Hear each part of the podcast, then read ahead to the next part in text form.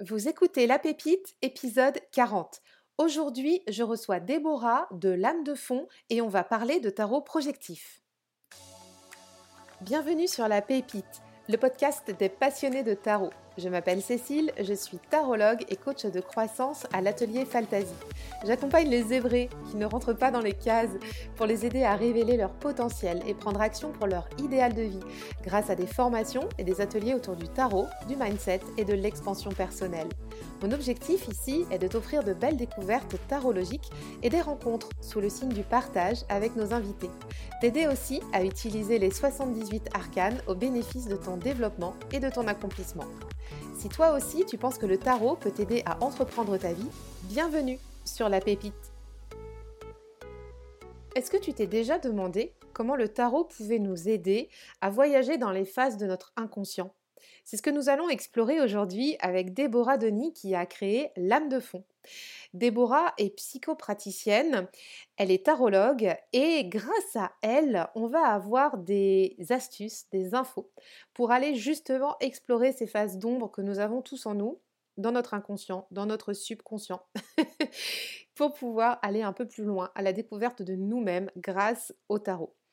Alors dans cet épisode, Déborah nous parle assez longuement de son parcours, mais tu verras, c'est très important qu'on laisse la place à ça parce qu'elle a un parcours réellement atypique et ce parcours a façonné sa pratique tarologique et la psychopraticienne qu'elle est devenue.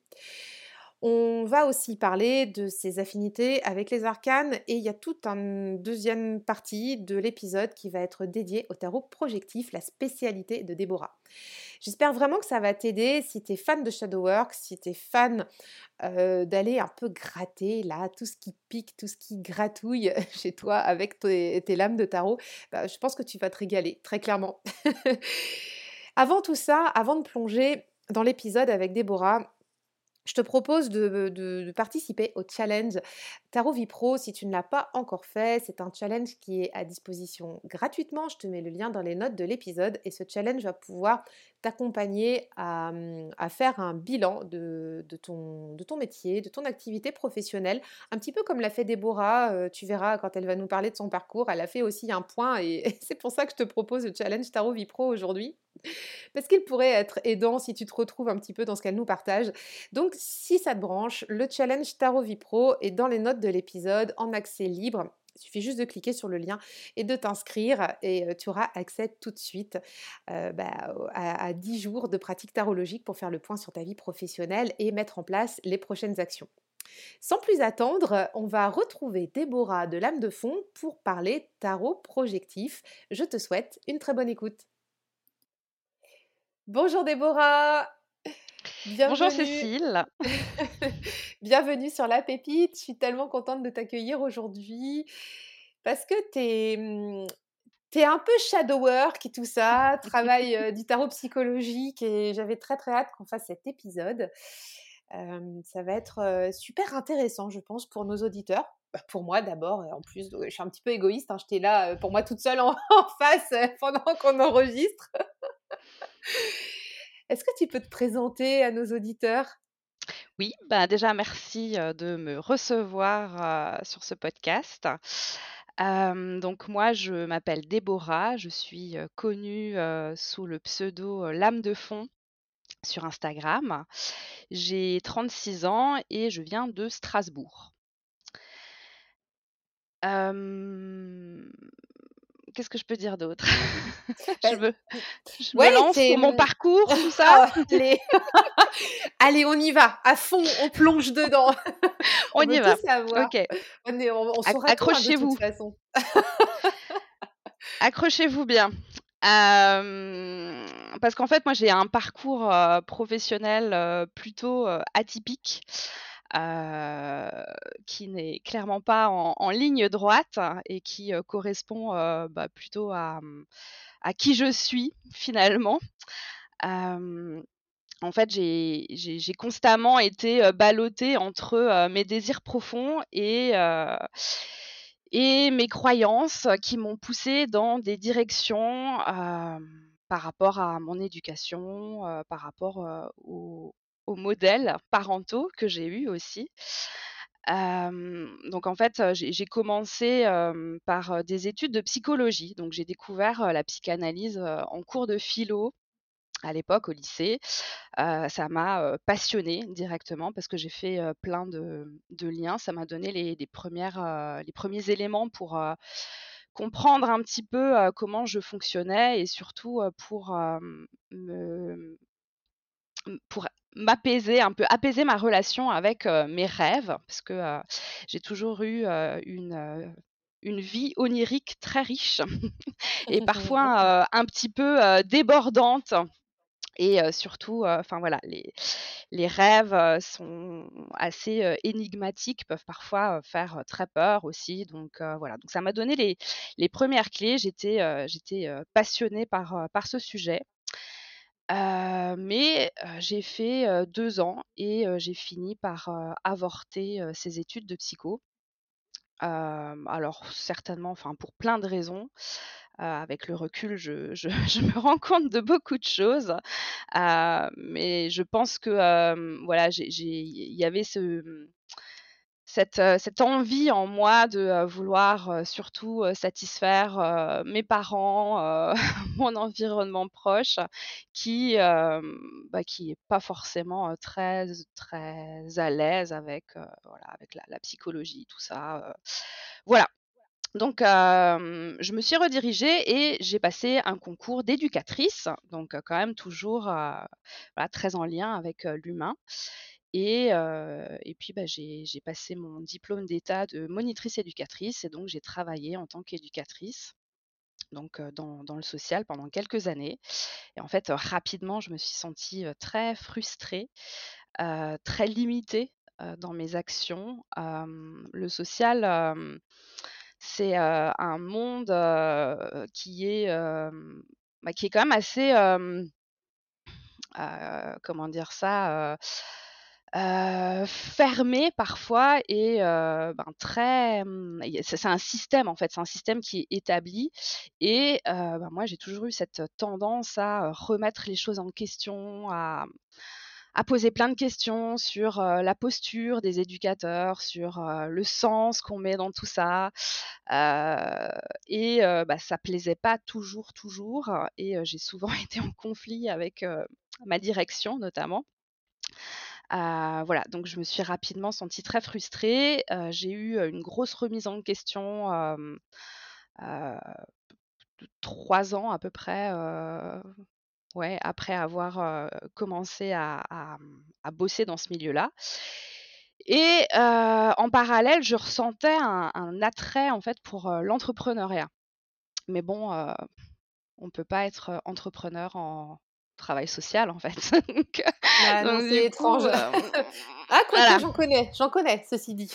ah, bah maintenant, euh, on, en reparlera après, mais euh, maintenant effectivement, il y, a des, il y a des projets qui, euh, qui se lancent un petit peu plus en, en lien avec, avec le social. Mais, mais j'y suis allée, j'y suis allée.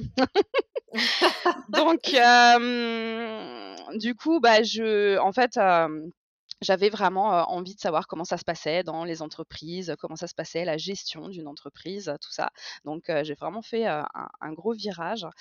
Et, et à 28 ans, j'ai repris des études et j'ai fait un BTS d'assistante de gestion. Donc je me suis retrouvée en BTS avec ben, des, des étudiants qui avaient 10 ans de moins que moi. Et oui, bah oui. qui venaient de passer leur bac. Moi, j'avais déjà 10 ans d'expérience. Enfin, pas tout à fait, mais j'avais quand même une expérience professionnelle et tout. Mais ça a été hyper, hyper sympa, hyper enrichissant aussi pour moi. et puis voilà, à 30 ans, j'ai eu, eu mon BTS et j'ai commencé à travailler donc dans des toutes petites entreprises. Et ça, ça a été génial parce que du coup, dans une toute petite entreprise, quand on est assistante de gestion, on peut vraiment participer à toute la gestion de l'entreprise. Quoi. Donc, vraiment que ce soit la, la, gestion administrative, financière, l'organisation, la relation commerciale. Donc j'ai vraiment pu toucher à tout, la communication aussi. Et ça a été. Ouais, voilà, c'est ça, tu trouvais le sens que tu n'avais pas trouvé avant, c'est ça? Oui, mais, mais en fait, il me manquait quand même ben, mmh. beaucoup à cet aspect humain, quoi. Et, et voilà. Ouais. Ah oui, mais ça, le truc, c'est, heu, tu es dans le social, tu arrives pas à trouver du sens et heu, poser des questions: «Comment ça madame?» mais dans le service public, on pose pas de questions, voyons. Mmh. Et dans le privé, bah, mmh, ouais, OK, tu trouves ta liberté, mais mmh, c'est pareil, tu as envie aussi de développer ce côté humain, relations sociales.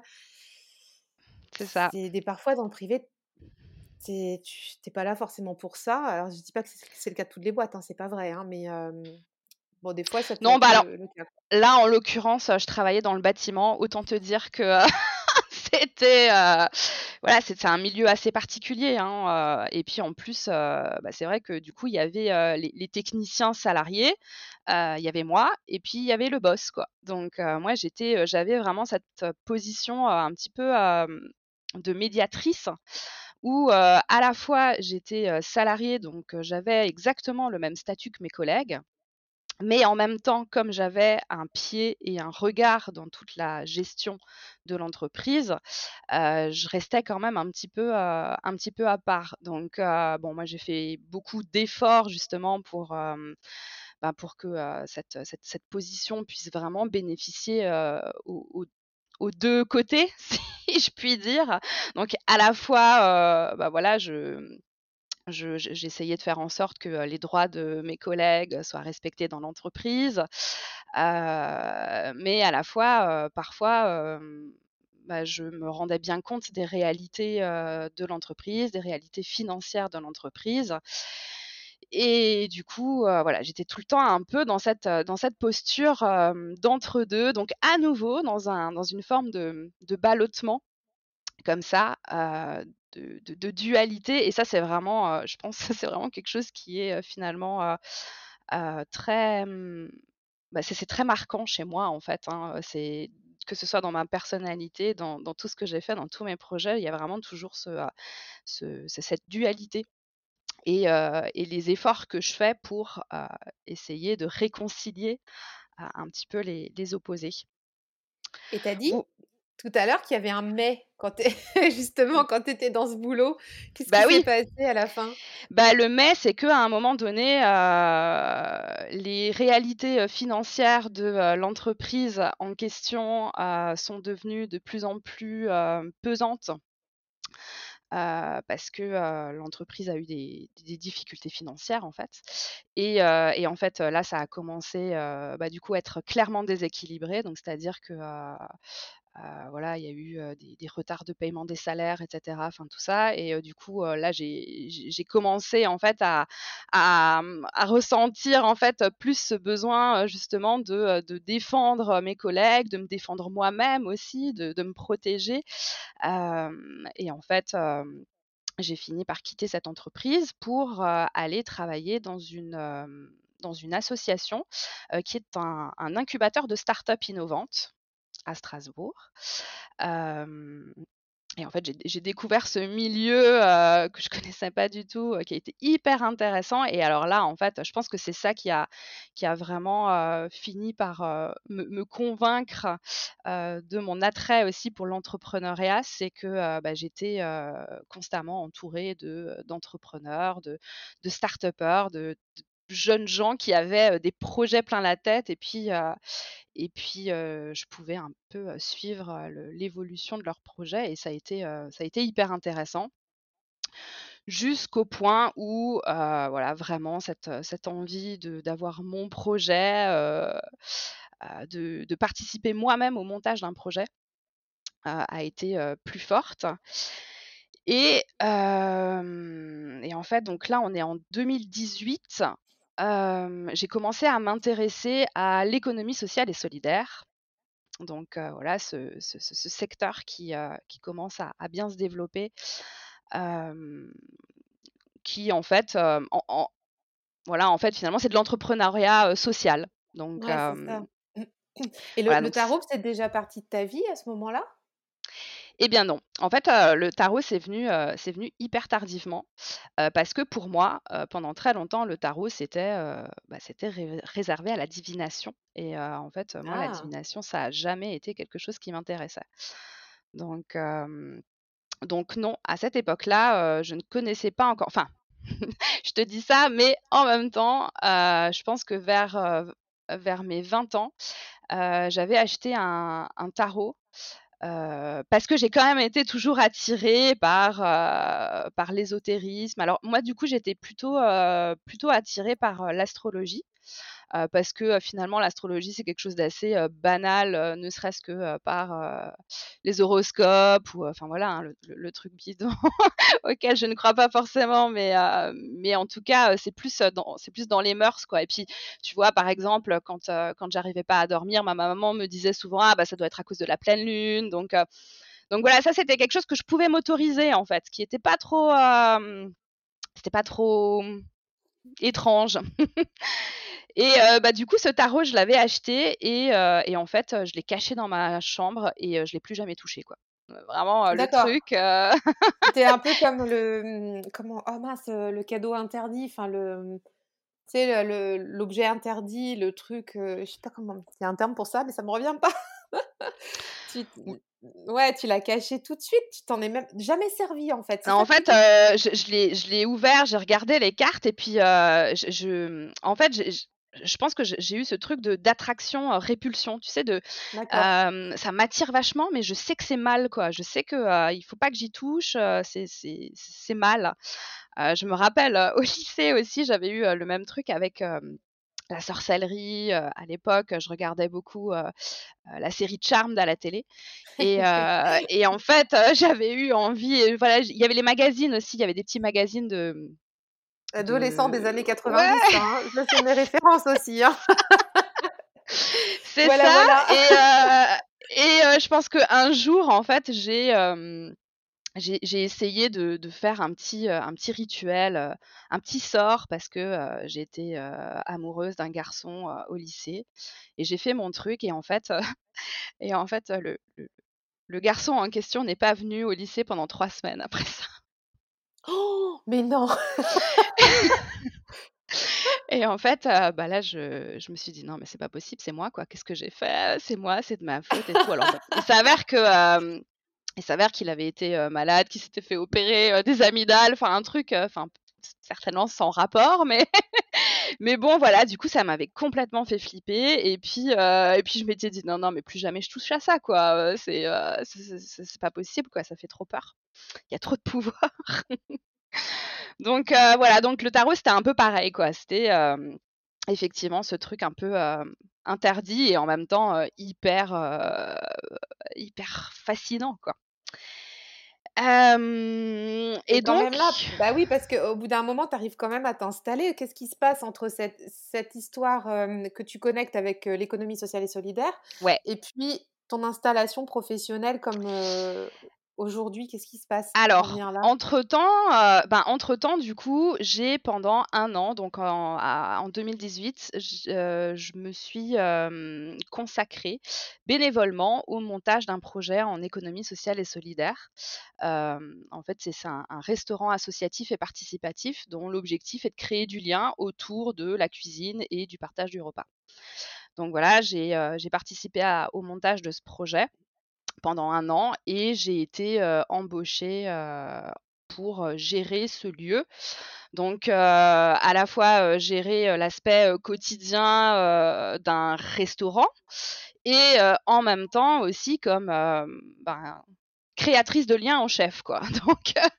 Donc, du coup, bah, la personne qui, accueille, et alors l'idée c'est que c'est, c'est un projet qui se veut très, heu, très inclusif où, heu, ben, on accueille tout le monde, peu importe, heu, l'âge, peu importe la catégorie, heu, socio-professionnelle, le handicap éventuel, voilà et donc bah, ça, ça m'a vachement reconnectée quand même à, bah, à ce, à ce côté, très très humain qui me manquait.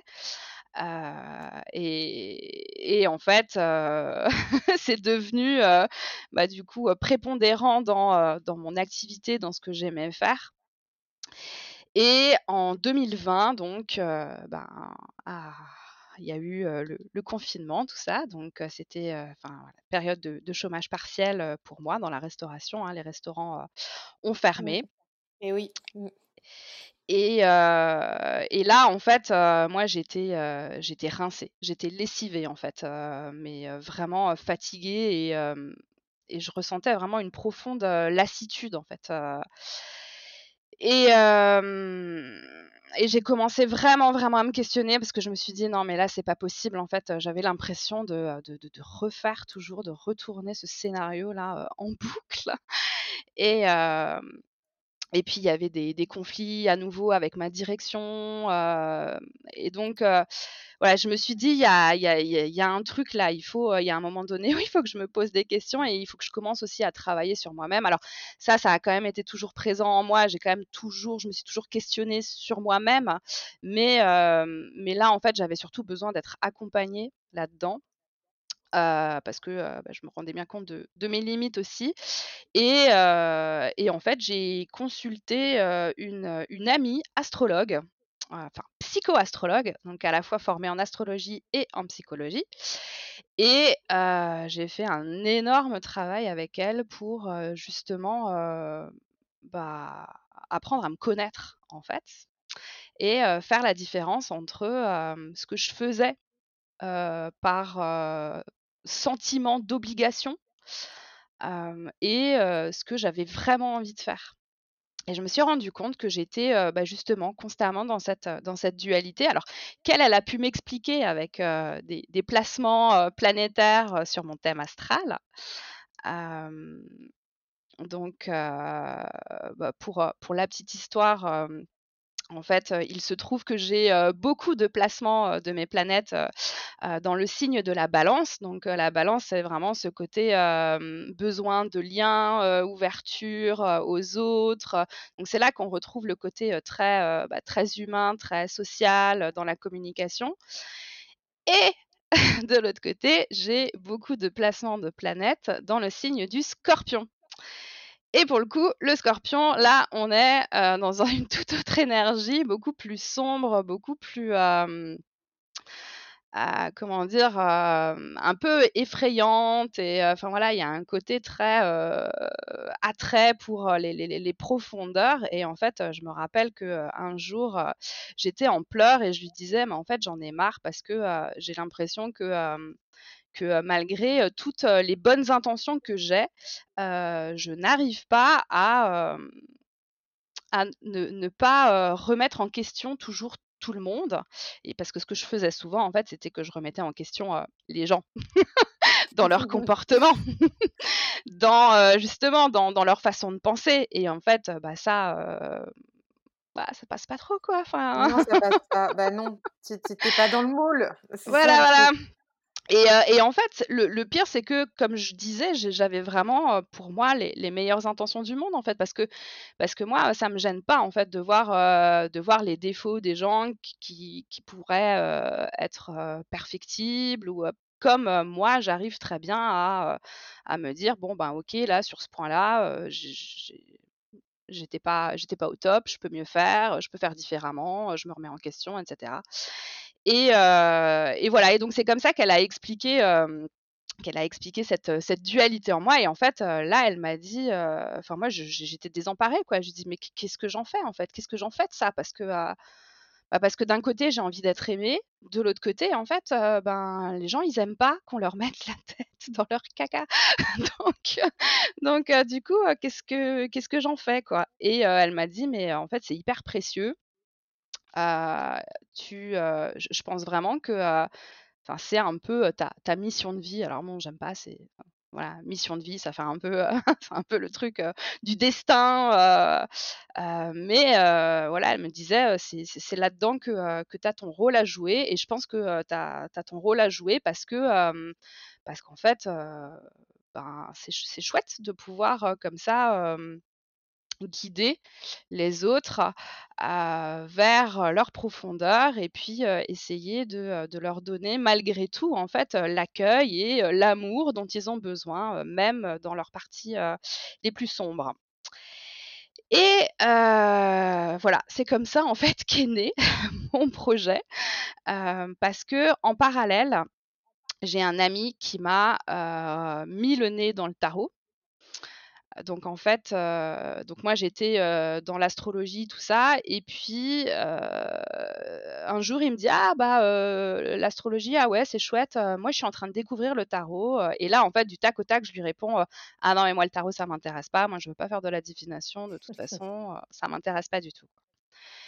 Et en fait, je me suis quand même posé des questions parce que cet ami, c'est un ami proche et que, heu, je le connais et que, heu, du coup, je me disais: «Ouais, mais c'est bizarre, heu, que lui, s'y intéresse, le connaissant, si effectivement il y avait que cet aspect divinatoire, ça m'étonnerait qu'il s'y intéresse» et en fait, bah, j'ai commencé à creuser la question et c'est là que j'ai, découvert, cet usage, dit psychologique du tarot et en fait, ça a, instantanément fait tilt, en fait. C'est que, du coup, j'ai testé donc j'ai beaucoup, j'étais beaucoup sur YouTube, sur, des blogs, sur Insta aussi, sur plein de comptes. J'ai découvert, j'ai découvert comme ça et en fait, j'ai fait plein de liens automatiquement avec tout ce que je connaissais, tout ce que j'avais déjà observé et bah, mes connaissances en psychologie, en psychanalyse.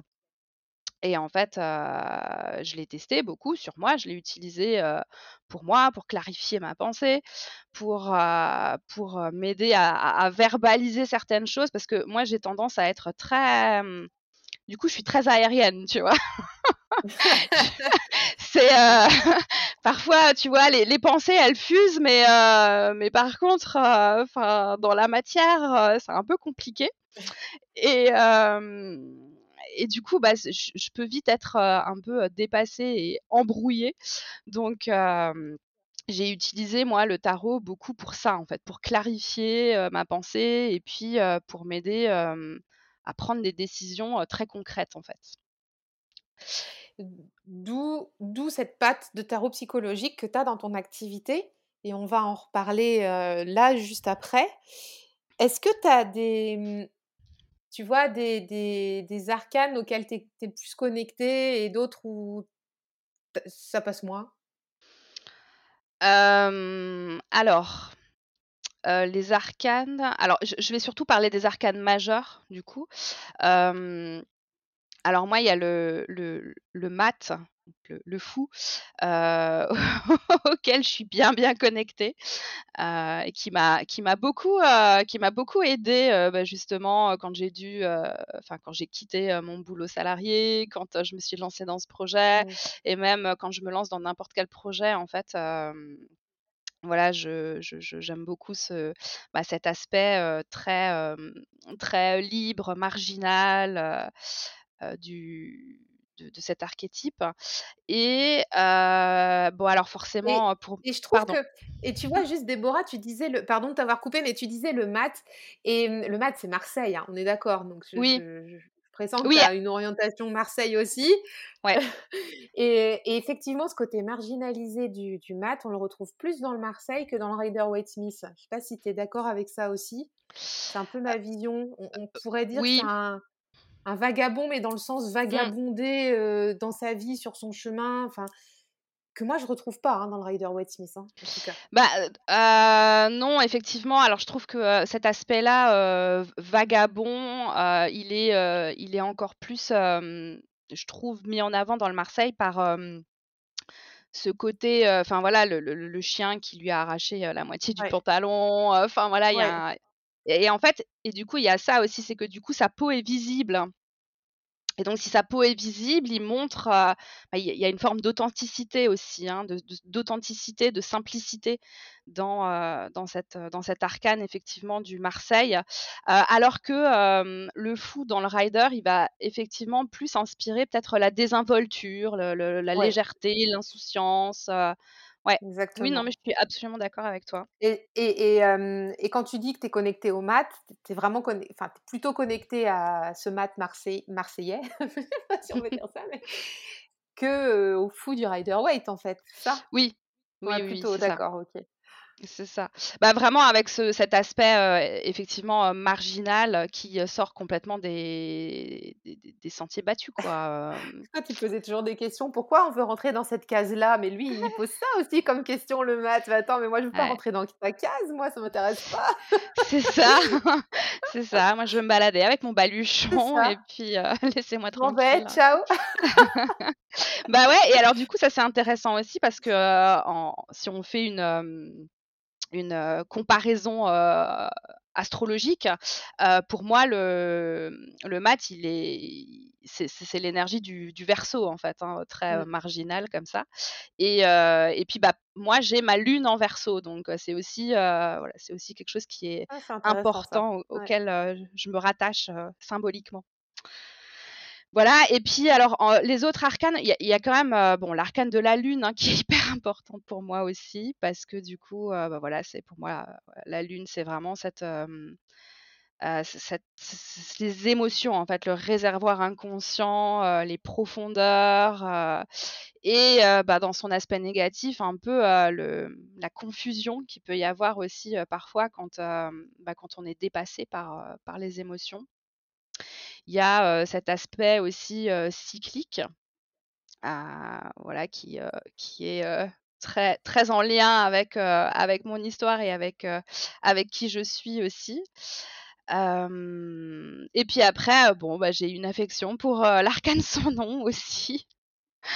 Voilà, parce que, il y a ce effectivement cet aspect de, de transformation, c'est pareil, il y a aussi, ça évoque aussi le travail, qui se passe dans les profondeurs, et qui, et mmh, la nouveauté qui peut émerger, en fait, de ce terreau, fertile, en fait, de de l'inconscient. C'est très, Voilà. très intéressant. Ouais, effectivement, c'est complètement relié à ça. Il y a des arcanes que que tu kiffes pas trop? Alors, je kiffe pas trop, je kiffe pas trop le jugement. Parce qu'en fait, je comprends pas bien le jugement. C'est vraiment un arcane, que je ouais, je comprends pas bien. En fait, hem, je sais enfin, c'est que pour l'instant, de tout ce que j'ai lu sur le jugement, il y a rien qui me, mmh, qui me qui me transcende vraiment. Alors, heu, parce qu'en fait, heu, je sais pas, heu, tu vois, il y a il y a cette, heu, il y a la notion de,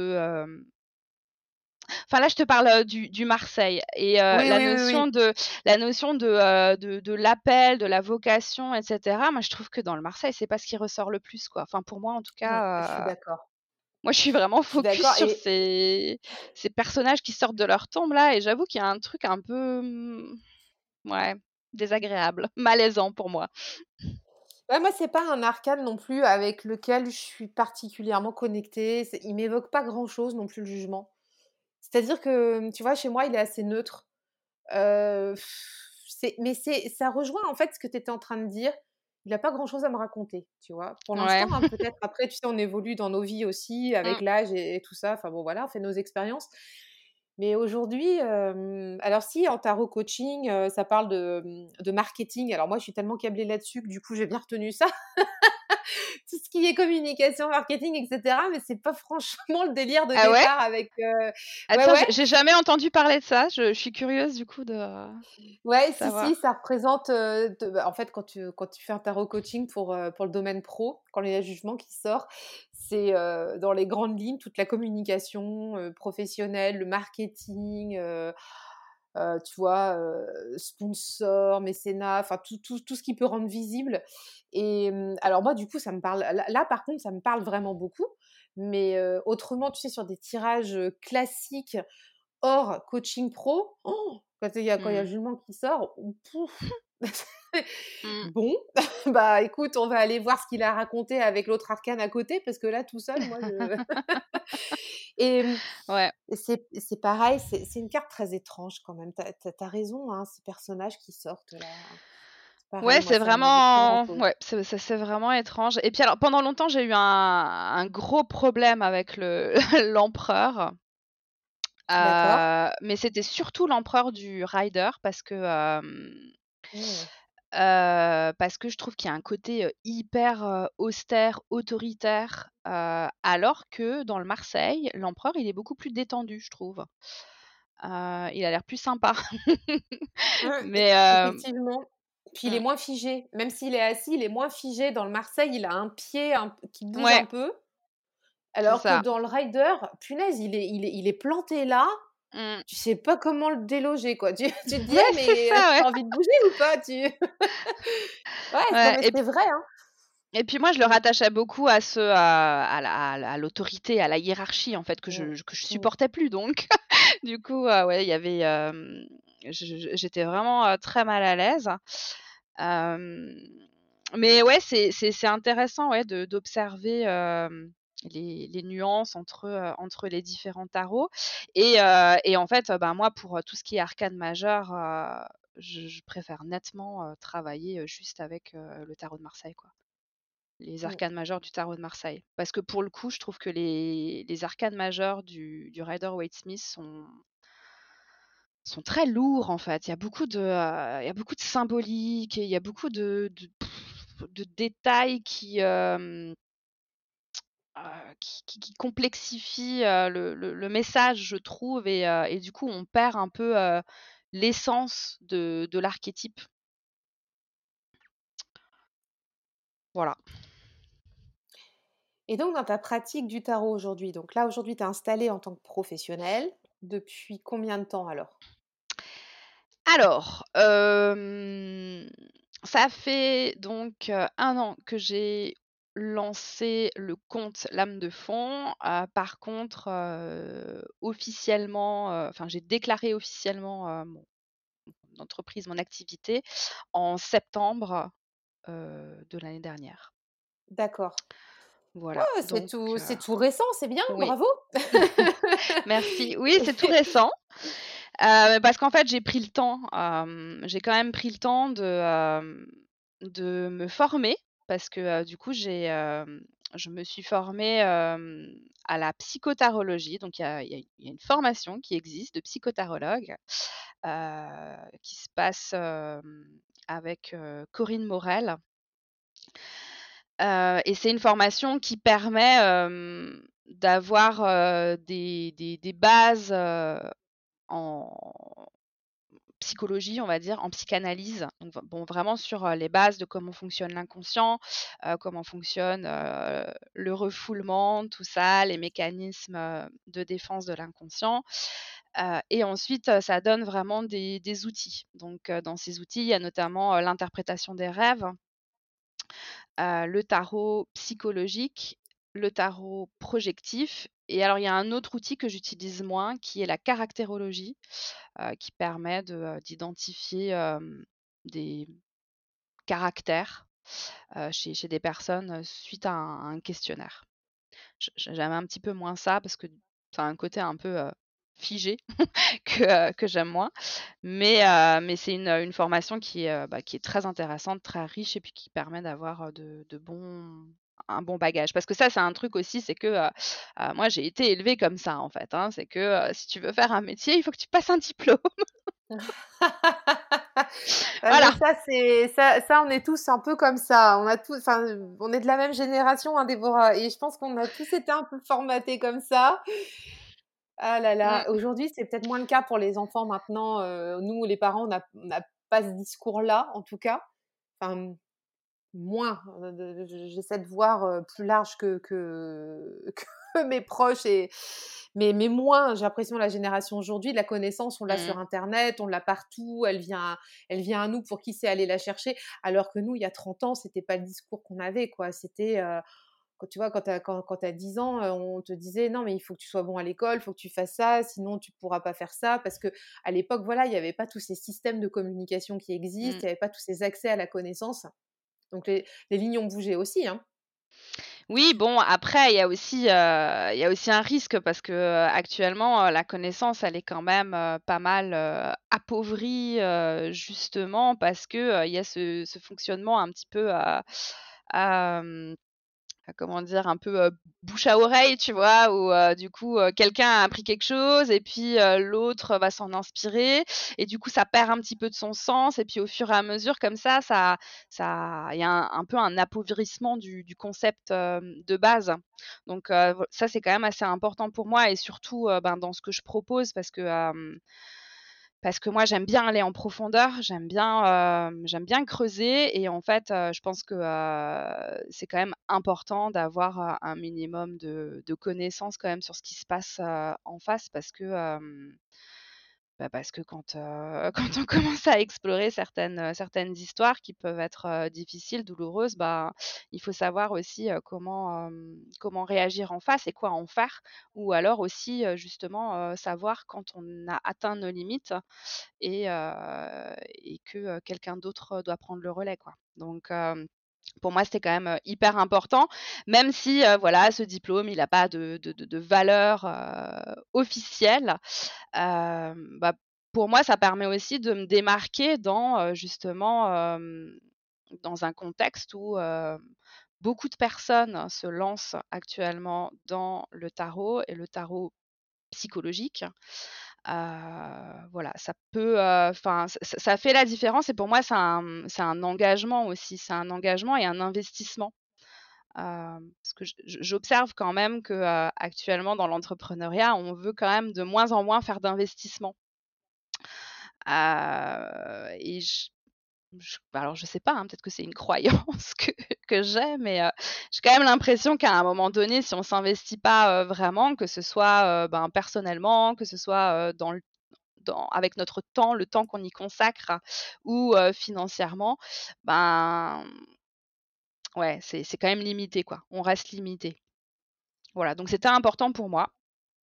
Alors, je suis encore en cours de formation, j'ai encore deux modules à terminer mais j'avoue que j'ai un petit peu plus de mal ces derniers temps parce que du coup, bah forcément, enfin voilà, j'ai plein d'autres, plein de, enfin j'ai plein de travail par ailleurs, donc voilà. Oui, c'est la dernière ligne droite. C'est souvent comme ça parce que tu as enclenché ton activité pro à côté et mmh. il y, a tout qui commence à se chevaucher. Je comprends.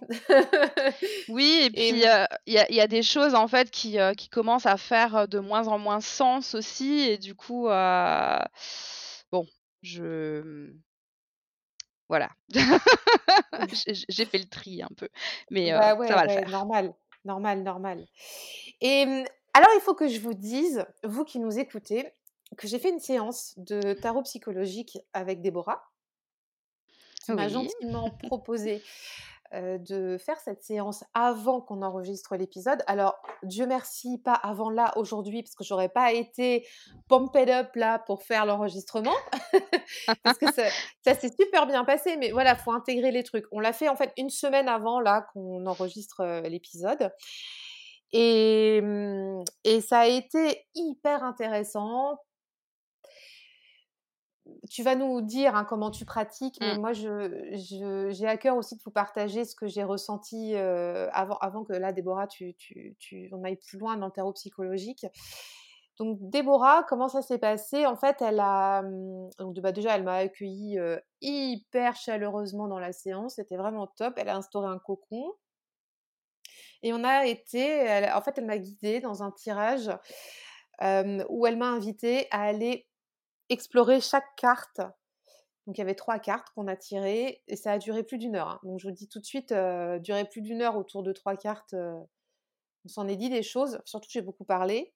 effectivement, elle a un bon bagage euh, psycho parce que faut, vraiment être capable de faire ça. ne pas intervenir, laisser le consultant parler, raconter, raconter ce qu'il voit. Mais ce qui a été intéressant, c'est qu'elle m'a guidée dans cette exploration des cartes.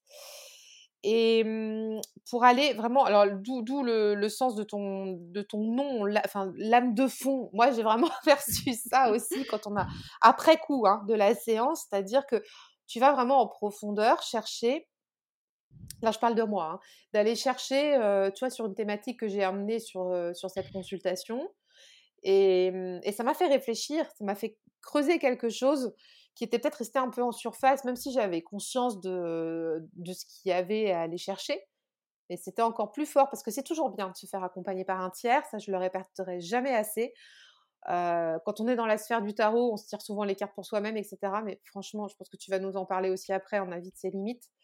Et je trouve que quand on a besoin d'aller d'aller plonger, d'aller dans le fond du fond, remettez, donnez les clés à quelqu'un d'autre et laissez-vous guider, quoi. Et, et là, moi, c'est ce qui s'est vraiment passé avec Déborah. Donc tarot psycho, oui, je l'ai expérimenté, c'était mmh, vraiment inédit,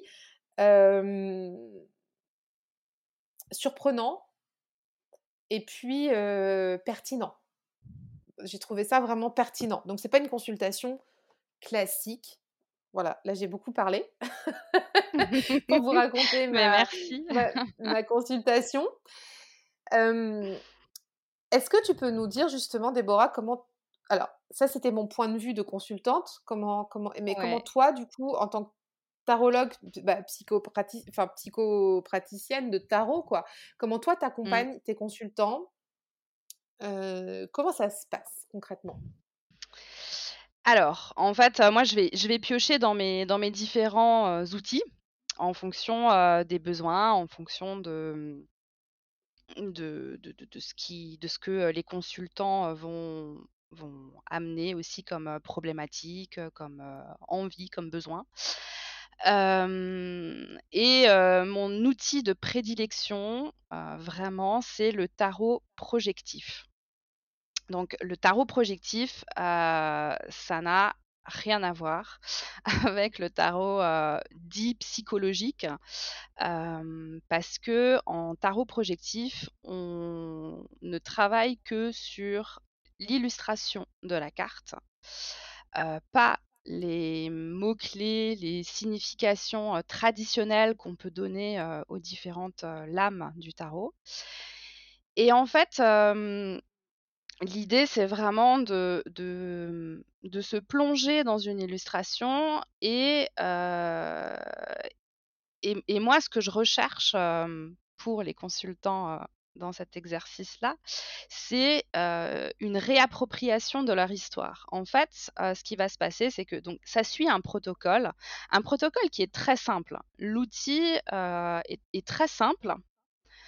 par contre, après, comme je le disais, il faut savoir quoi faire de ce qui va émerger. Parce que l'idée, c'est que face à une à une illustration. Alors, elle peut être donc d'une carte, hein, d'une carte de tarot. Soit on la tire au hasard, soit on la choisit. Hein. Je fais aussi certains, certains exercices où on va choisir des lames de tarot de façon inconsciente, intuitive, toujours en essayant au maximum de déconnecter le mental et d'être vraiment dans un mouvement intuitif et ben du coup, on va décrire cette carte, on va décrire ce qui se passe sur la carte. Et en fait, déjà là, dans ces éléments-là qui sont décrits, dans les mots qui sont utilisés, dans, dans, les, dans les hésitations, dans les blocages, dans les réactions, on peut déjà en fait observer des mécanismes inconscients qui sont à l'œuvre il peut y avoir par exemple des lapsus, il peut y avoir des mots utilisés à la place d'autres de façon un peu surprenante ou alors un mot très particulier, très spécifique pour décrire quelque chose d'assez générique qui, qui, peut être un peu étonnante. Et en fait, du coup, moi, ce que je fais, moi, mon job finalement, c'est justement de pointer ces, petits, ces petits signes, ces mmh, parfois c'est quasiment imperceptible, enfin surtout du coup quand on n'a pas forcément l'habitude. Et du coup, je vais essayer d'aller creuser en fait, parce que parce que dans le tarot projectif, on, part du principe que ce qui est dit, ce qui ressort en fait, c'est du contenu inconscient. Et avec ce contenu inconscient, eh ben, on va aller explorer ce qui se passe vraiment à l'intérieur, quoi. Donc, que ce soit en termes de désir, en termes de d'émotions, de peur, peut-être de, blessures qui seraient encore, qui encore ouvertes, de croyances, de, de schémas. Enfin, voilà, c'est vraiment l'idée, c'est d'accéder à l'intériorité des personnes par, le biais de, cette projection dans, l'illustration. Voilà, donc je le disais, c'est un outil plutôt simple. Après, voilà, c'est les connaissances du fonctionnement de l'inconscient, des différents mécanismes qui va permettre vraiment de, faire le tri dans tout ça, en fait. Hein, parce que parfois, effectivement, il peut y avoir beaucoup de choses qui reviennent. Et, en fait, c'est comme ça qu'on va pouvoir accéder à, des contenus cachés, des contenus refoulés. Et là, en fait, je vais faire le lien aussi avec, avec la psychologie jungienne que j'explore aussi depuis un an maintenant et que j'approfondis de, de, plus en plus. c'est qu'en fait, on, on, va notamment pouvoir accéder à, à ce que Carl Jung a appelé l'ombre et qui est un, réservoir de, de, de, parties de nous qu'on a mises de côté justement dans notre, dans notre évolution, dans notre construction psychique. et ces parties de nous, en fait, on les a mises de côté parce que elles ne nous servaient pas à grand chose dans notre milieu, dans notre environnement familial, social. et en fait, on on les a un peu abandonnées. Et, et, souvent elles sont profondément mal aimées. Et c'est ce qui crée des tensions internes et qui peut mener effectivement à des, des espèces de comment dire des, des crises. Hein, moi, j'ai beaucoup, beaucoup connu ça, notamment dans mon parcours professionnel. Hein. Cette, vraiment cette sensation qu'on n'est pas, on n'est pas aligné en fait avec avec soi, on n'est pas en accord avec nos désirs. Et en même temps, on peut pas, euh, on peut pas s'en empêcher, ça fait peur. Euh, donc euh, voilà, c'est le, tarot projectif sert à ça. Alors il, sert à, il peut servir à plein, plein d'autres choses. Le tarot projectif c'est l'outil. Après, il y a différentes façons de, l'utiliser. Et moi, je j'adapte en fonction de, en fonction des besoins.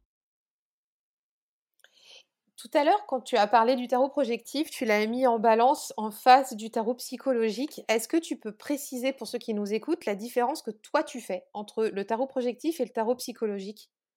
Ouais. Alors, euh, pour moi, la différence, euh, c'est que alors, je vais même rajouter le tarot intuitif en plus, parce que euh, on me pose aussi souvent la question. Alors, pour moi, le tarot psychologique, c'est euh, on utilise des cartes. Alors, euh, on se pose des questions qui ne sont pas d'ordre divinatoire, donc pas de questions fermées. un outil pour, pour se, questionner, voir d'autres façons d'envisager les choses sur une problématique, etc. Mais on va se concentrer sur des mots-clés. Donc pour moi, le, tarot psychologique est basé sur des mots-clés associés à des cartes et associés en fait à des archétypes en réalité donc quand on fait un tirage de, tarot psychologique, hein, ce que je fais aussi, parce que j'utilise aussi le tarot psychologique, eh ben, on va faire des interprétations avec, des mots-clés. Par exemple, tempérance, c'est la communication, la douceur, l'harmonie, etc. Voilà, on se base là-dessus. ensuite, il y a le tarot intuitif. Le tarot intuitif, pour moi, c'est... en fait, c'est une amorce de projection, c'est-à-dire que en, tarot intuitif, on peut se détacher de la signification de la carte. Euh, donc, on va uniquement se baser sur l'illustration et sur ce que l'illustration nous, évoque intuitivement. Mais il manque euh, l'aspect euh, protocolaire qui est très important dans le tarot projectif. Donc en fait, dans le tarot projectif, on va suivre un protocole prédéterminé, dont toutes les étapes sont importantes et, et, qui, qui, va permettre de bah, justement de, faire une, projection, donc de projeter, parce que ça c'est important, j'en ai pas parlé, mais peut-être que la définition de la projection serait pertinente à ce moment-là aussi. C'est que du coup, là, en fait, la projection de base, c'est un, un, mécanisme inconscient qui consiste à voir à l'extérieur de nous des choses qui sont en réalité à l'intérieur. Donc, euh, par exemple, euh, quand on dit à quelqu'un euh, tu vas me prendre pour une folle, tu vas croire que je suis bête, en fait, ça, ce sont des projections. C'est-à-dire qu'on projette notre peur d'être folle ou d'être bête sur les autres. Et en réalité, les autres ne pensent pas forcément qu'on est bête ou qu'on est folle, mais c'est ça, ça dit quelque chose de nous. Et donc, là, ce qu'on utilise justement dans le tarot projectif, c'est ce mécanisme-là de la projection pour faire un peu le, chemin inverse. En fait, on se base sur la projection pour voir finalement qu'est-ce que ça vient dire de nous. Et, et voilà, j'ai perdu le fil du coup, de ce que je disais. non, non, mais tu as répondu à la question. C'était refaire le point sur les différences que toi, tu identifiais entre projectif, psychologique, et puis tu as rajouté en plus intuitif. Donc merci mmh. beaucoup pour ces précisions-là, c'est très précieux.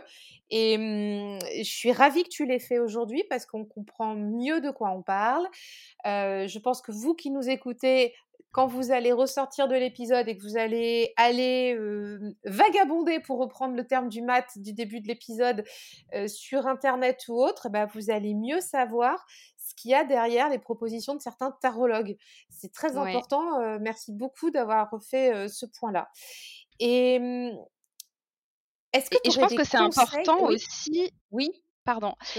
juste par rapport à ça, en fait, je pense que c'est important aussi de, de, bien prendre en compte que des tarologues qui utilisent le tarot psychologique, comme moi, comme, comme d'autres, même quand, on, quand on dit qu'on est psychotarologue, nous ne sommes pas des psychologues. Et ça, c'est hyper important. On n'est pas psychologue, on n'est pas psychiatre. C'est-à-dire que notre proposition ne va pas être de prendre en charge ou de, diagnostiquer des maladies, des maladies d'ordre psychiatrique, par exemple. Enfin voilà, une dépression, par exemple, c'est un, une maladie qui a des conséquences biologiques aussi, hein, qui ne sont pas que émotionnelles. Et un psychotarologue va pouvoir venir soutenir une thérapie, va pouvoir venir vous, vous aider, vous accompagner, mais par contre ne remplacera jamais un, psychologue ou un psychiatre, ce qui est seul en mesure de poser un, diagnostic et éventuellement de prescrire un traitement s'il y a lieu. Voilà. Ce qu'il faut préciser aussi, je pense, pour compléter ce que tu viens de dire, et ça c'est ma vision du coup de consultante de la semaine dernière, c'est que on est proactif hein, dans la séance que, dans les séances que tu ah proposes. Euh, c'est-à-dire que ouais, ouais, ouais, et ça rejoint tout à fait ce que tu viens de dire à l'instant, c'est que tu n'es pas euh, psychiatre, etc. Donc tu, mais par contre, tu nous fais parler. Euh, ne vous attendez pas à venir poser les fesses sur la chaise et attendre qu'on vous donne la bonne parole. Ce n'est pas ça du tout. Ah non, c'est pas ça du tout. C'est pas ça. Non, non, non. Voilà, hein, ça c'est important aussi. Mmh. Effectivement, et d'ailleurs, parfois je me dis, oh là là, mon Dieu, mais à quoi je sers en fait Parce que, finalement. C'est ton euh, bagage derrière qui permet aussi de nous emmener dans cette progression pour cheminer aussi et de, livrer certains paquets qu'on a à déposer. Et, mmh. et c'est là où c'est intéressant parce que toi, tu invites à prendre conscience de ça. Et comme tu le disais si bien à l'instant, s'il y a besoin d'aller beaucoup plus loin avec un professionnel de santé, un psychothérapeute, un psychiatre, ou autre, ou même si tu, toi, mmh. tu, tu, es à même aussi d'identifier si la personne finalement elle est peut-être en dépression ou des choses comme ça, parce que tu as ce bagage-là qui permet de te le faire. Mais du coup, toi, tu peux réorienter aussi la mmh. personne. Et ça, c'est précieux. Hein. C'est ça. Euh, mmh. donc, euh, bah oui, oui, et puis surtout, moi, je j'hésite pas en fait. j'hésite pas une seule seconde parce que parce que je parce que je sais en fait, je, je, je sais ce qui se passe, je sais je sais ce que je, sais ce que c'est en fait parce que euh, bah, parce que moi-même en fait je voilà je consulte euh, je consulte une neuropsychologue pour euh, pour m'aider dans mon parcours. En fait j'ai j'ai longtemps évité éviter les psys parce que du coup, pour moi, c'était, bah, les psys, c'est réservé aux fous en fait. voilà, moi je suis pas folle. Alors j'étais bien consciente toute, de, de, tous mes éventuels traumas. J'ai quand même eu une enfance, une enfance ponctuée par, par des traumas assez lourds. Mais, mais en fait, j'ai toujours évité, évité les psys. Et puis, je me suis rendu compte de, bah, des limites aussi, parce que du coup, je me suis plongée dans le développement personnel, etc. Et, et en fait, c'est super, c'est vraiment top. Je pense que ça permet vraiment de de, de, quelque chose, mais c'est pas suffisant en fait. donc à un moment donné, bah, voilà quoi. il, faut, il faut prendre le, taureau par les cornes. Et puis, effectivement, c'est important pour moi aussi quand je repère que bah, qu'il y a quelque chose qui, voilà, qui où moi je, suis limitée en fait, je j'arrive pas, j'arrive pas à aller plus loin. Ben non, j'hésite pas. Et alors je sais que c'est un monde qui peut être un peu euh, c'est compliqué. Déjà, on ne sait pas faire la différence entre un psychothérapeute, un psychologue, un psychiatre. Euh, et donc euh, ben moi j'ai quand même des connaissances par rapport à ça et, je, sais aussi vous orienter si s'il y a besoin quoi. Oui, voilà, c'est ça. Alors, c'est que tout le monde ne va pas non plus aller consulter un psychologue ou un psychiatre. Hein. Il y a aussi. Non, non, bien sûr. c'est ça. Non, mais il y a, il y a aussi cette, cette possibilité de, de, de s'en sortir euh, par soi-même. Quand on a les clés, on arrive à ouvrir les portes euh, tout seul. Et puis, mmh. quand, quand, quand, quand toi, tu, tu vois que c'est trop, mmh, trop, tout simplement, ou que la personne, elle mmh. ressent que c'est trop, là, vous êtes capable de vous dire, bah, ce serait bien euh, qu'il y ait cet accompagnement derrière. Oui, et en fait, l'un n'empêche pas l'autre. Enfin, pour moi, euh, pour moi, c'est vraiment euh, des choses qui sont, qui sont, qui peuvent être complémentaires s'il y en a besoin. Euh, je, je, ne force pas tout le monde à aller voir un psy, loin de là. et puis après, il y a des problématiques qui, enfin, il y, en a pas besoin. Là, je, je parle vraiment de, bah, parce que je, je, pense notamment à la dépression parce que, parce que c'est c'est finalement une, une pathologie qu'on ne connaît pas très bien et euh, qui peut euh, être euh, rapidement minimisée en fait. Et, et, et du coup, enfin voilà, comme le burn-out, enfin voilà, c'est des choses qui peuvent être quand même bah, assez graves en fait. Hein, donc, mais après, bien entendu, enfin si on peut avoir des, des, des, problématiques à dépasser ponctuelles et puis et puis dans ce cas-là, effectivement, je pense que les activités comme ça qui sont un peu intermédiaires, bah, ça peut être hyper intéressant parce que en fait, même si euh, voilà, je suis, très, euh, très orientée psycho, je trouve, alors tu, me diras ce que tu en penses, mais je trouve que le tarot projectif, ça a quand même un aspect un peu ludique. C'est qu'en fait, on va dans des choses profondes sans trop s'en rendre compte. Et, euh, et, et, du coup, ça, hum, ça, ça met plus à l'aise que quand on sait que bah voilà on va voir un psy et puis que c'est un truc très officiel donc voilà je pense qu'il y a un côté un peu ludique quoi et c'est très ludique et puis je trouve que ça permet au consultant de reprendre aussi le pouvoir dans sa mmh. consultation parce que c'est mmh, bon bah de la consulte que j'ai fait avec toi c'est nous qui parlons c'est nous qui décrivons la carte. Il n'y a pas de sachant, il n'y a pas de, de, celui qui ne sait pas, parce qu'il y a ça, hein, quand on va dans des consultations parfois de tarot, ça dépend hein, qui, qui l'a fait, mais on peut avoir ce sentiment des fois qu'il y a une barrière entre celui qui sait pratiquer le tarot et l'autre mmh personne qui se dit mais qu'est-ce que c'est ces cartes euh, comment elles vont me parler? Oh il y a la mort qui vient de tomber enfin tu vois le genre de plan quoi. Et mmh, alors que là pas du tout puisque tu nous invites à raconter les cartes. Tu le disais, c'était du storytelling. Mmh, c'est ça. On raconte l'histoire, on se prend pas la tête et en même temps on va assez loin. Et puis tu nous aides dans cette progression. Moi, c'est vraiment ça que j'ai bien aimé aussi, c'est que tu balises le chemin. Mmh. on n'est pas là, voilà, tout seul en train de parler pendant une heure. Hein. Tu, tu, nous aides à aller petit à petit plus loin dans, dans les interprétations. Non et puis, enfin, ouais, il y a aussi, plein de il y a aussi plein de mécanismes qui, qui empêchent mmh. parfois d'accéder, à voilà, il y a beaucoup de de de de censure, ça c'est un truc que, enfin voilà, je je remarque assez facilement. En fait, on va faire une première description de la carte et en fait, quand, je vais demander, de vraiment se projeter en, en, en faisant le lien avec soi, en se rapprochant au max, bah, du coup, euh, on va complètement laisser tomber cette première interprétation et on va faire une autre interprétation. Et du coup, ça, pour moi, c'est assez typique, en fait, de, euh, bah, justement, de cette censure qui se met en place parce que, euh, oula, on sent que, qu'on va accéder à quelque chose d'un peu plus profond et d'un peu plus vrai. mais l'inconscient est quand même toujours là pour protéger, pour pas qu'on accède forcément à des choses qui vont bouleversé. Et, et, donc, du coup, il y a ce. Il y a cette censure qui s'opère. Donc voilà, il y, a, il y, a plein de, il y a plein de mécanismes aussi qui, qui, peuvent rendre la tâche difficile. Donc effectivement, être accompagné, c'est pas, c'est pas un luxe. oui, ça me semble même nécessaire. quel, conseil tu donnerais à ceux qui voudraient commencer à essayer le tarot projectif? Alors on est chez nous, on a un tarot. Qu'est-ce qu'on fait? Alors, déjà, ce que je peux vous conseiller, c'est de, de participer en fait tous les, tous les samedis en story. Je propose un, exercice, un exercice de projection.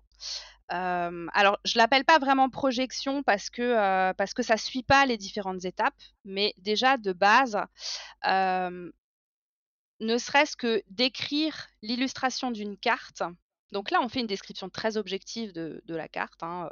Je vois tel élément, voilà, on, liste tous les éléments. Et ensuite, on essaye de se projeter dans la carte en disant je suis. Alors là, en général, c'est un petit peu plus compliqué. Et déjà, on voit là si on peut faire des associations avec ce qu'on vit, avec ce qu'on connaît, avec ce qu'on a vécu, avec notre histoire, ou peut-être qu'on reconnaît des personnages. On peut essayer de faire raconter une histoire dans un premier temps sans forcément tout de suite se projeter dedans et puis se, se s'impliquer dedans, on peut déjà commencer à faire raconter des histoires à nos cartes, simplement en imaginant en fait. en fait, le, projectif, c'est aussi une connexion à l'imagination. Et l'imagination, elle prend sa source beaucoup dans notre inconscient. Donc, on se connecte à notre imagination et puis on va réfléchir à qui, qu'est-ce qui s'est passé sur euh, je ne sais pas, si on a un, Rider Waite Smith par exemple, et puis qu'on tire le, le, 3 de coupe, ben, en fait, qu'est-ce qui s'est passé Pourquoi ces, ces, trois, ces nanas là, elles se sont, elles se sont retrouvées Qu'est-ce qu'elles sont en train de faire Qu'est-ce qu'elles sont en train de se dire On essaye d'imaginer l'ambiance qu'il peut y avoir aussi. Et en fait, déjà en faisant ça, ben, peut-être que ça va amener à des associations par rapport à des souvenirs. Ça peut peut-être nous rappeler que ça fait longtemps qu'on n'a plus vu nos amis et puis qu'en fait, ça serait chouette d'aller boire un coup avec elles ou voilà, ce, genre de choses. Et en fait, ça peut être très simple. On n'est pas obligé on n'est pas obligé d'aller creuser des, questions hyper, hyper profondes. On peut faire des, choses très simples. Donc simplement tirer une carte. Et déjà en une carte, il y a certaines personnes qui arrivent à tenir pendant une heure avec une carte. Hein, c'est tout à fait possible. Hein. Donc déjà en une carte, il y a pas mal de choses à faire. Merci Déborah on arrive déjà à la fin de cet épisode quasi. Juste le temps que tu nous partages des livres que tu nous conseilles, si tu en as éventuellement, sous le oui. coude là. J'en ai. Oui, oui, oui. Euh, bah, alors déjà pour le tarot psychologique, euh, enfin pardon, le tarot projectif, euh, il y a le livre de Denise Roussel, donc euh, docteur Denise Roussel, euh, intitulé Le tarot psychologique miroir de l'âme. Alors, Denise Roussel était, elle est décédée, mais elle était docteur en, psychologie. Et elle a, c'est le, en fait, c'est le premier ouvrage, je pense, qui a été rédigé sur le sujet du tarot psychologique. Donc, elle parle du mécanisme de la projection, etc. Et puis, il y a des, petits des exemples, des exercices. ensuite, pour tout ce qui est, parce qu'on n'en a pas forcément parlé, mais c'est vrai que moi j'ai une, une, orientation de plus en plus jungienne, donc voilà vraiment en, lien avec la psychologie des profondeurs théorisé par Carl Gustav Jung. Et puis, enfin voilà, je je j'en parle tout le temps sur, sur mon compte. Je sais que ça intéresse, beaucoup. Donc, sur, Jung alors déjà par rapport à Jung, moi je conseille pas de de commencer en lisant du Jung parce que c'est c'est quand même, hyper, complexe, hein, Mmh. vraiment. Donc, il y a un chouette, un chouette ouvrage qui est sorti il y a pas trop longtemps, de Frédéric Lenoir intitulé Jung: Un voyage vers soi. Euh, j'en ai fait une petite vidéo de présentation d'ailleurs euh, sur, euh, sur mon compte Insta. Et pour le sujet plus spécifique de l'ombre, parce que le shadow work, c'est un petit peu mon dada. Je vous conseille un petit livre de poche intitulé Apprivoiser son ombre de Jean Montbourquette. Il coûte 7 euros et il va changer votre vie, franchement. donc, donc allez-y. c'est vraiment hyper intéressant et puis ça permet de mettre un, pied déjà dans, dans, ce concept jungien qui est très très mal expliqué enfin ou mal compris sur en, ce moment sur les réseaux sociaux. Il y a beaucoup de, mésinformations au sujet de ce, concept et, et en fait c'est bon, c'est comme d'habitude en fait. Hein, voilà, le concept est simplifié à l'extrême et donc du coup on en perd, on en perd l'essence. Et voilà, j'aurais, j'aurais plein d'autres, d'autres exemples comme ça. Mais je vais m'arrêter là. Bah, déjà, je pense qu'avec les trois ouvrages là que tu nous as partagés, on a de quoi faire. Et surtout aussi pour se remettre en question, comme tu viens juste de le dire, par rapport à ce qu'on voit passer comme info, discerner quel type de mmh. tarot, quel type de proposition se fait à nous, comprendre aussi ce qui se passe et faire le tri. ça, c'est intéressant. Ouais, bah, c'est ouais.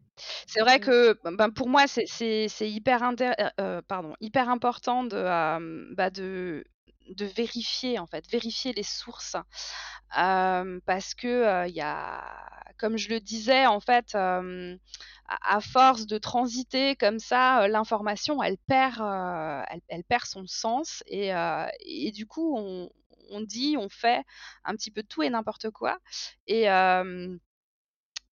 et puis c'est à la fois dommage et parfois un petit peu dangereux, surtout quand bah, quand on est quand on est sur des sujets qui peuvent être un peu lourds, un petit peu comme ça, ouais, confrontants. Euh, parce que souvent, euh, le, travail de l'ombre, ça peut réactiver des, blessures. Mmh. quand on a une histoire un petit peu difficile, voilà, ça peut être, ça peut être très confrontant. Et ça, c'est pareil. En fait, il y a une idée reçue qui veut que, en fait, le, travail de l'ombre, c'est réservé uniquement à des personnes qui auraient vécu des traumas. Et en fait, c'est, enfin, c'est pas vrai. Enfin, des gros traumas, en tout cas. Parce qu'en fait, on a tous vécu des traumas, mais parfois, c'est des ce que j'appelle des micro-traumas, euh, qui, euh, là, vu euh, par nos yeux d'adultes, en fait, semble assez anodin, mais à l'époque où on était enfant, qui ont pu nous impacter vraiment dans notre, dans notre personnalité, dans notre construction psychique. Quoi. Ça peut être simplement, je me suis fait voler mon crayon à la récré, ou on s'est moqué de moi. et donc, bah, du coup, ça, ce sont aussi des, des, petits traumas, en fait, qui qui ont un impact sur notre construction psychique. Parce que peut-être que du coup, si on s'est moqué de nous dans telle situation, eh ben, on va plus jamais reproduire cette situation par peur qu'on se moque de nous. Quoi. Voilà, donc on n'est pas obligé d'avoir vécu des, traumas très graves pour, bah, pour commencer à, se connecter à ce qui se passe à l'intérieur et puis à aller repiocher nos ombres qui sont finalement des potentiels qu'on peut exploiter. Donc on peut s'autoriser à aller explorer nos, nos, ombres, voilà. Mmh. où est-ce qu'on peut te retrouver, Déborah, pour te suivre et pour bah, avoir les bonnes sources justement dans, dans ces domaines-là? Et ben, sur Instagram, donc sur mon compte lame.defond. voilà, après j'ai un, site internet que je mets pas toujours à jour, mais, voilà, Instagram vraiment si vous avez, en plus, il y a, les, liens, les liens en bio, même pour prendre rendez-vous, parce que je propose des consultations individuelles, des ateliers. Donc voilà, en général, je communique principalement sur ce compte. Et, et puis, bah, il y, a, toutes les infos nécessaires. Bon, bah, génial.